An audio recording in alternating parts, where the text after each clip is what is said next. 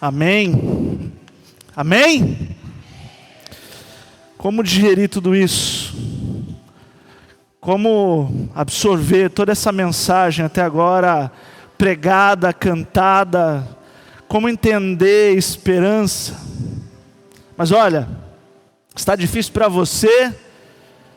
Imagina a pessoa que ficou responsável por fazer a retrospectiva 2020 esse ano.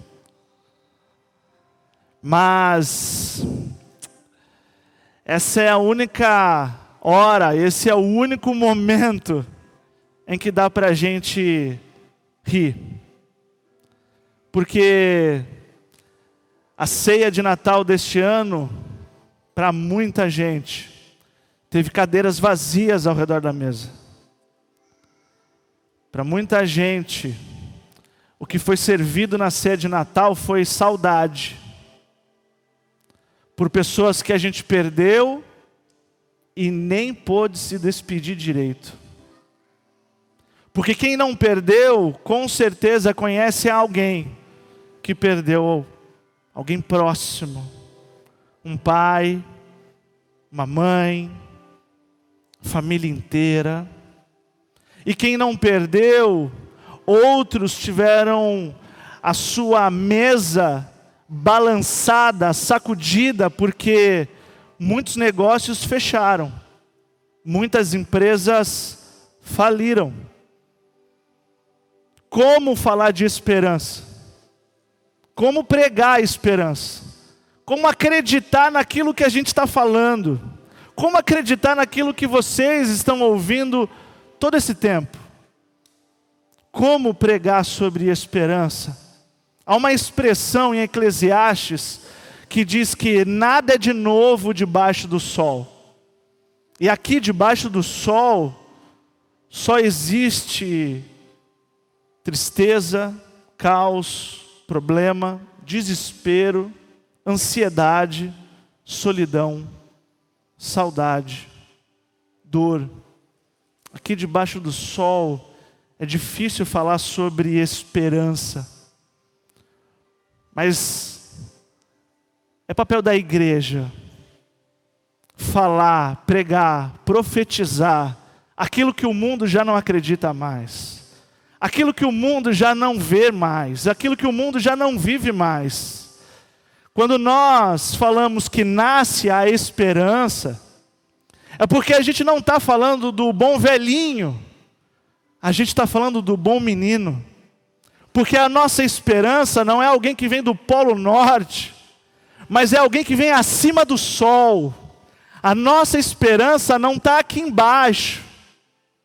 A nossa esperança não vem para aqueles que merecem. O Natal é o presente de Deus para aqueles que não merecem. Jesus veio e nasceu entre nós antes mesmo que nós pudéssemos fazer qualquer coisa em que a gente pudesse cogitar: eu mereço.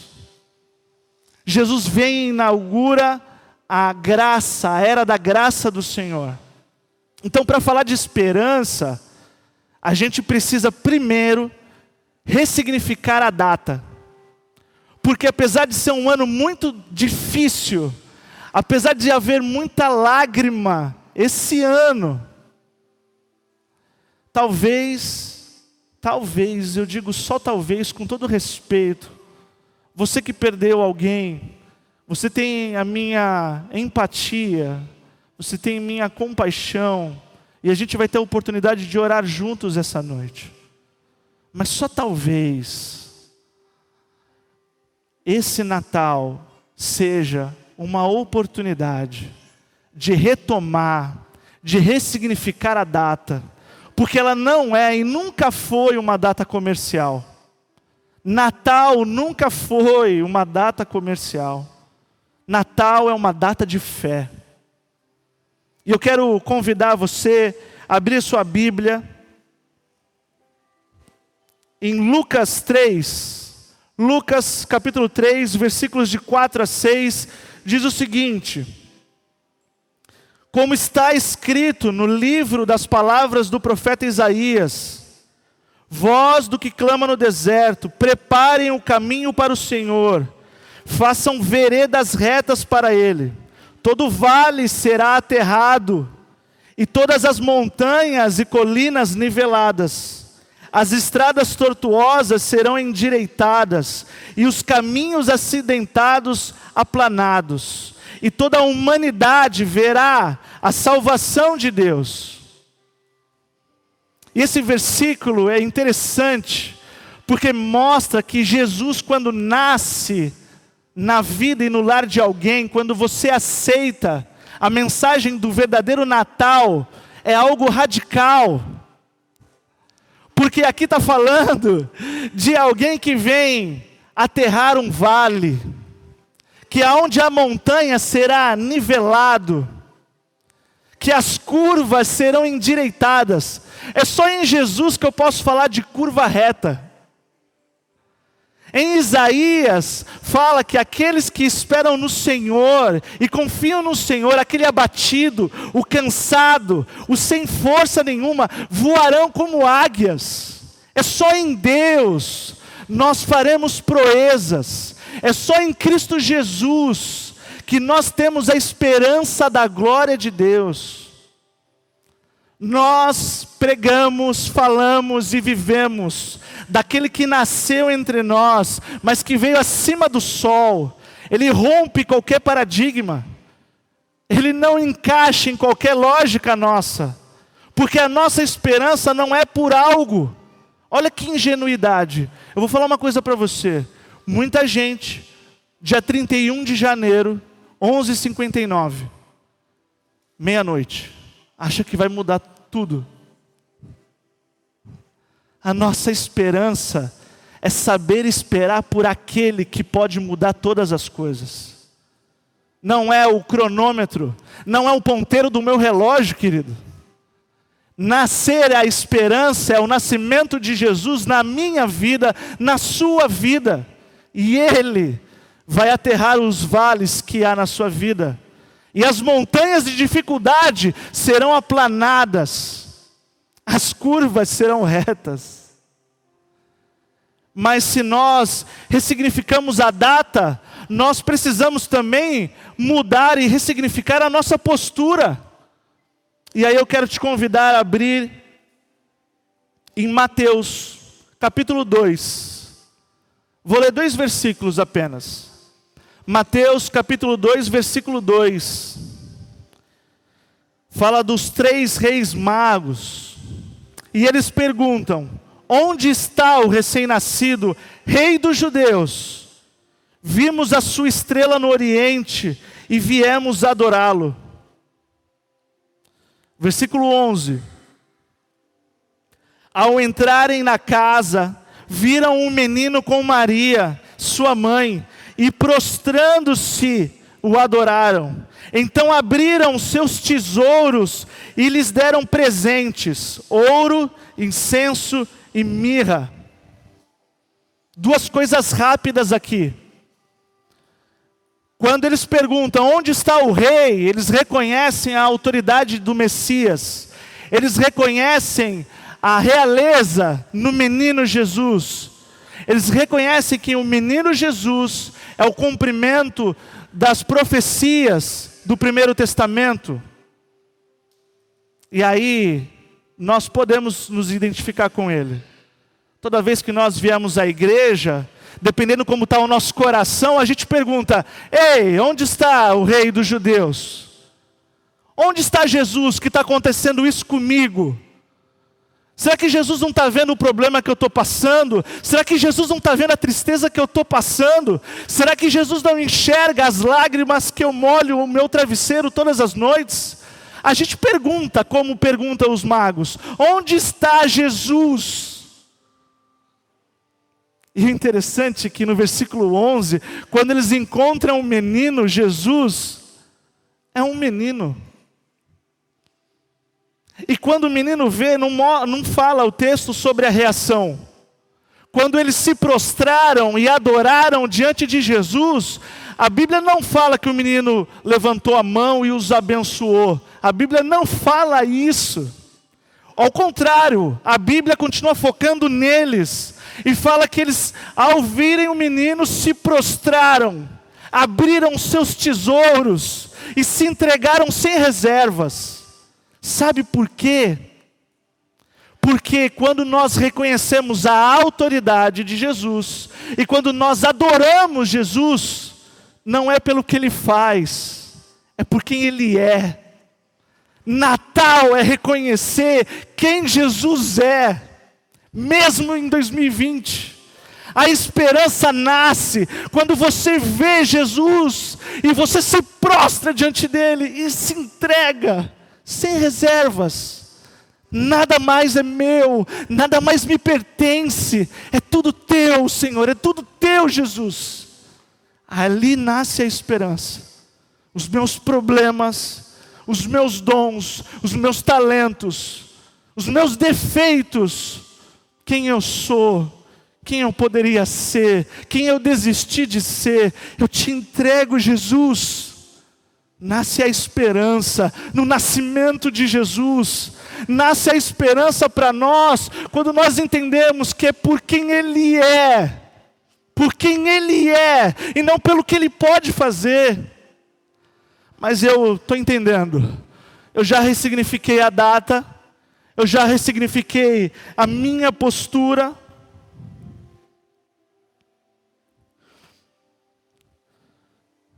eu entendi que ver Jesus é uma quebra de paradigma. Sabe, tem uma canção que diz o seguinte: que todo menino quer ser homem, que todo homem quer ser rei, que todo rei quer ser Deus, só o nosso Deus quis ser um menino. É um convite ao encontrar esperança a se prostrar, a adorar, a entregar. E aí vai o meu terceiro ponto: ressignificar o que significa Noel, que não tem nada a ver com neve, com pinheiros, com pacotes, nada contra, mas é além disso, é muito mais do que isso. E aí eu quero convidar você a abrir novamente Mateus 1, versículo 23.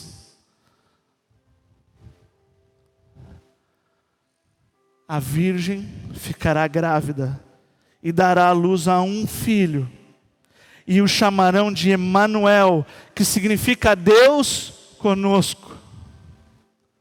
Sabe aquela cadeira vazia, daquela pessoa que já não está mais lá, Sabe aqueles momentos em que você é angustiado por uma saudade? Você não está só.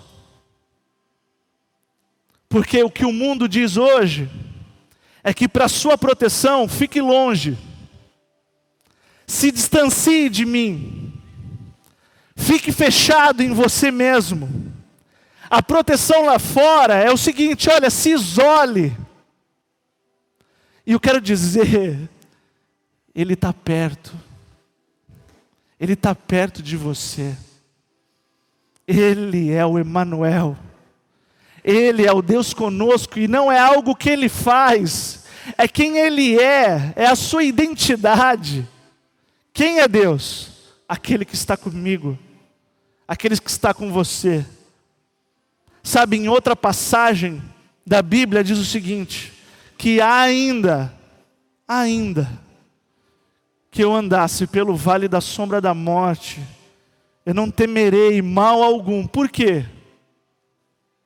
Porque Ele está, não é porque Ele faz, Ele está comigo, Ele está com você. Está tudo muito lindo, mas vai acabar esse culto e você vai poder convidar Jesus a ir para sua casa. Ele te chama para nunca mais te deixar. Ele bate na porta do seu coração, como está em Apocalipse, e ele promete que se você, se você abrir a porta do seu coração, ele vai entrar e ele vai ceiar com você. A ceia, o símbolo da mesa na Bíblia, significa festa, significa comunhão com Deus, aquele que não me abandona, aquele que não me deixa. Eu sei, eu posso crer, eu sei que o meu redentor vive, eu posso crer no amanhã, independente do que o calendário diz, independente do que me cerca à minha volta. A nossa esperança nasce no nascimento de Jesus. Então não reduza o Natal a um presépio, a uma festa, a um tipo de cardápio na mesa no dia 24, 25. Não reduza a mensagem do Natal, porque a mensagem do Natal, como diz Tim Keller, é que o mundo não pode salvar a si mesmo. Então, Deus se diminuiu o Criador foi criado, a sabedoria teve que engatinhar para aprender, o fundamento tropeçou nos primeiros passos. Aquele que é pleno se esvaziou, e é alguém que se esvazia por você, é porque te ama. É um movimento de amor, e é um convite para continuar caminhando em amor.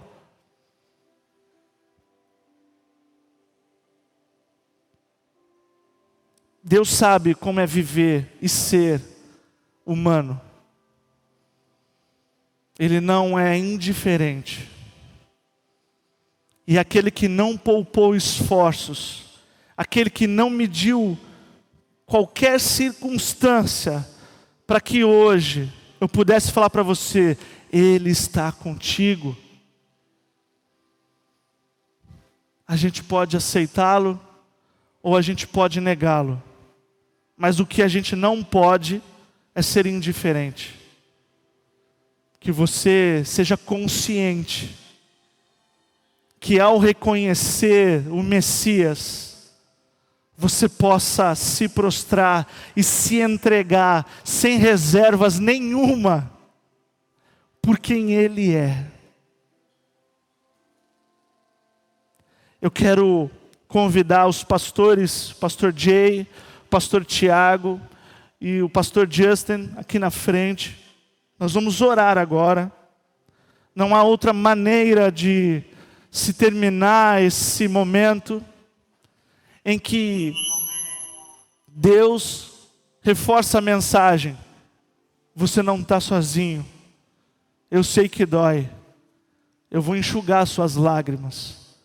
As suas montanhas cairão os seus vales serão aterrados, as suas curvas serão retas, porque a nossa esperança nasce no nascimento do menino Jesus, o menino que é rei, o rei que se fez servo, por amor e para salvar eu e você. Eu quero convidar você a ficar de pé. Você que está com a sua família, pegue na mão da sua família aqueles que sentem no coração uma saudade, uma angústia, uma tristeza, eu quero fazer um convite. Não fica sozinho aí não. Quero convidar você aqui à frente, para que eu possa orar com você, os pastores possam te abraçar, e que você possa sentir no nosso abraço o abraço do próprio Deus, do próprio Cristo. Porque essa é a mensagem do Natal. Ele se fez carne entre nós e nós não precisamos mais passar por tudo que passamos sozinho, porque Ele é Emmanuel, porque Ele é comigo e Ele é com você, no tempo bom, no tempo ruim, quando está tudo sol, quando está tudo chuva, quando está tudo colorido e quando tudo está preto e branco, Ele é Emmanuel. Quero convidar, enquanto a banda toca, a você que está aí no seu lugar a orar em família. E aquele que sentiu o desejo no coração, vem, vamos orar junto, em nome de Jesus.